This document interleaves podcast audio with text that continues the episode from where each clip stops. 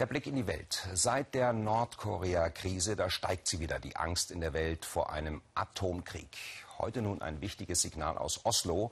Der Friedensnobelpreis 2017 geht an die Anti-Atomwaffen-Kampagne ICAN. Eine Entscheidung, bei der viele Politiker, auch bei uns in Deutschland, sagen, hm, ein starkes Signal. Der Friedensnobelpreis 2017, die letzten Sekunden vor der Bekanntgabe. In diesem Jahr zeigt sich das Nobelkomitee von der atomaren Bedrohung beeindruckt. Es zeichnet die Anti-Atomwaffenorganisation ICAN aus.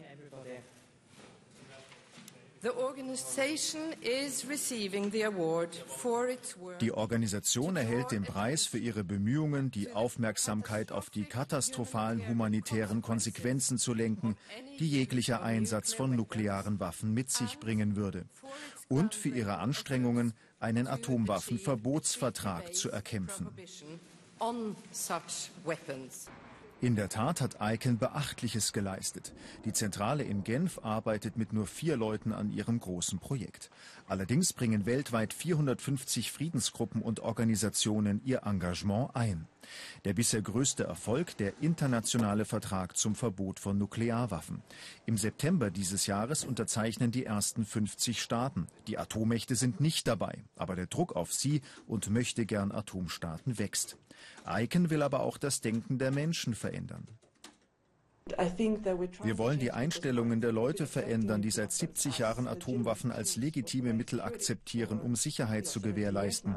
Wir versuchen darzulegen, dass es eben nicht akzeptabel ist, eine ganze Stadt atomar zu bedrohen oder zu vernichten. Die Menschen sollten zum Beispiel ihre Banken, Versicherungen und Rentenkassen dazu bringen, nicht mehr in Unternehmen zu investieren, die Komponenten für Atomwaffen produzieren. Für Aiken ist der Sündenfall von Hiroshima und Nagasaki Antrieb genug, wobei heutige atomare Schläge noch weitaus verheerender enden würden als damals in Japan. Das Nobelkomitee macht deutlich, dass ihm vor allem die aktuellen Entwicklungen Sorgen machen. Einige Staaten modernisieren ihre nuklearen Arsenale. Und es ist eine reale Gefahr, dass weitere Länder versuchen, an solche Waffen zu kommen, wie das Beispiel Nordkorea zeigt. Ein weltweites Verbot von Atomwaffen, es klingt nach Utopie, doch es gibt Vorbilder für die Ächtung einstmals akzeptierter Waffensysteme. Ein Beispiel sind Landminen, die zumindest von den großen Mächten nicht mehr eingesetzt werden. Die Hoffnung von Icahn, dass auch die rund 15.000 Atomwaffen geächtet, verboten und eines Tages zerstört werden. Unser Korrespondent Klaas-Oliver Richter in Stockholm. Guten Tag, Klaas-Oliver. Das Komitee entscheidet ja offenbar sehr aktuell und auch sehr nah am Weltgeschehen. War das heute irgendwo eine erwartbare Entscheidung?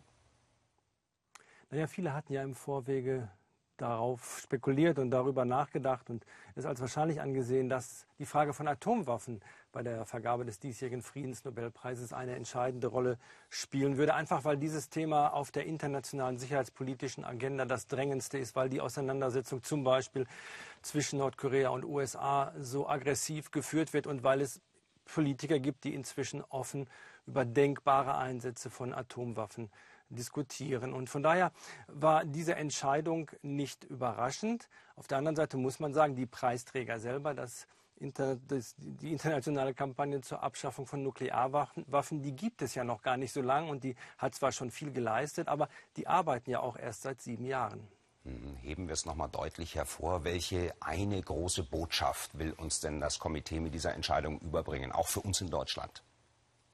Also die Entscheidung für die Atomwaffengegner ist natürlich auch ein Statement für eine atomwaffenfreie Welt und eine Aufforderung an die Regierungen, einem allgemeinen international gültigen Vertrag zur Abschaffung von Atomwaffen endlich beizutreten. Und genau an dieser Stelle, da wird es ziemlich realpolitisch, denn Atomwaffen gehören für viele Länder zur Abschreckung und Abschreckung gehört für viele Länder eben auch zum ganz normalen außenpolitischen Geschäft. Es ist noch gar nicht so lange her, da hat der deutsche Außenminister, der hat Sigmar Gabriel auf die Notwendigkeit einer atomaren Abschreckung gegenüber Russland hingewiesen und das als Grund genannt, dass zum Beispiel Deutschland derzeit einen solchen Vertrag zum Verbot von Atomwaffen eben nicht unterstützen könnte. Dankeschön erstmal, Klaas Oliver Richter. Wir reden gleich noch mal weiter. Friedensnobelpreisträger, ein besonders edler Titel für einen Menschen oder auch eine Organisation, gerade in der hitzigen Welt von heute. Aber in dieser langen Liste der Weltretter, da gibt es Namen, die auch Kopfschütteln ausgelöst haben. Der Friedensnobelpreis. Vielleicht die bedeutendste Auszeichnung der Welt. Wer diese Medaille erhält, hat einen Platz in den Geschichtsbüchern sicher. Es sind große Persönlichkeiten, Botschafter für Frieden und Menschenrechte. Doch einige Preisträger sind umstritten, zum Beispiel er, Barack Obama. 2009 bekommt er die Auszeichnung, da ist er erst wenige Monate im Amt. Ein Präsident mit hehren Zielen, der später den Einsatz von Kriegsdrohnen befiehlt und das Foltergefängnis Guantanamo nicht schließen kann. Ebenfalls umstritten ist der Preis 1994 für Arafat, Perez und Rabin.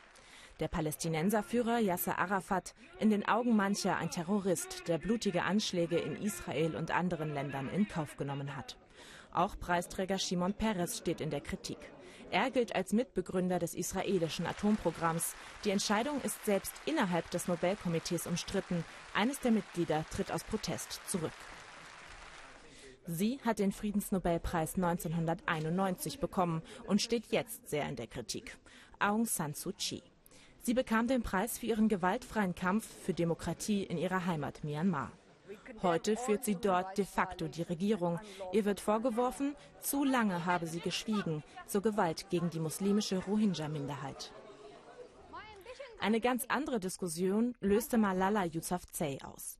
Mit gerade einmal 17 Jahren ist sie die jüngste Preisträgerin in der Geschichte des Friedensnobelpreises. Die junge Pakistanerin hatte sich für den freien Zugang zu Bildung für Mädchen auf der ganzen Welt eingesetzt, selbst nachdem ihr auf dem Weg zur Schule in den Kopf geschossen wurde. Bildung ist Hoffnung und Frieden. Und wenn wir Frieden auf der Welt wollen, müssen wir für Bildung sorgen.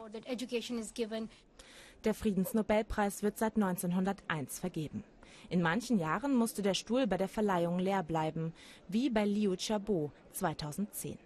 Der chinesische Menschenrechtler saß in seinem Heimatland im Gefängnis. Ja, Klaas Oliver Richter in Stockholm nochmal.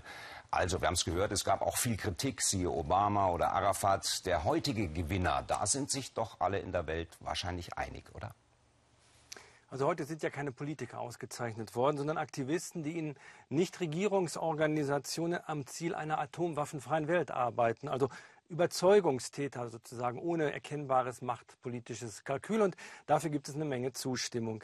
Die Frage, die aber erst mittelfristig sicherlich beantwortet werden kann, ist die Frage nach der Wirkung dieses Preises. Also werden die Preisträger im tagespolitischen Geschäft untergehen oder haben sie die Kraft und hat dieser Kraft und hat diese Auszeichnung die Kraft, dass friedenspolitische Initiativen möglicherweise überall auf der Welt auch mittelfristig davon inspiriert und motiviert werden können. Klaas Oliver, zum Schluss noch die Frage, was meinst du, was ist deine Einschätzung, macht dieser Preis die Welt besser? Also ich persönlich denke, dass das Nachdenken über eine bessere Welt, über eine Welt ohne Atomwaffen zumindest heute noch mal einen, einen Push, einen, einen weiteren Motivationspunkt bekommen hat. Und ähm, ich hoffe, dass die Welt dadurch ein bisschen besser wird. Also wir halten die Hoffnung hoch. Dankeschön, Klaas Oliver Richter.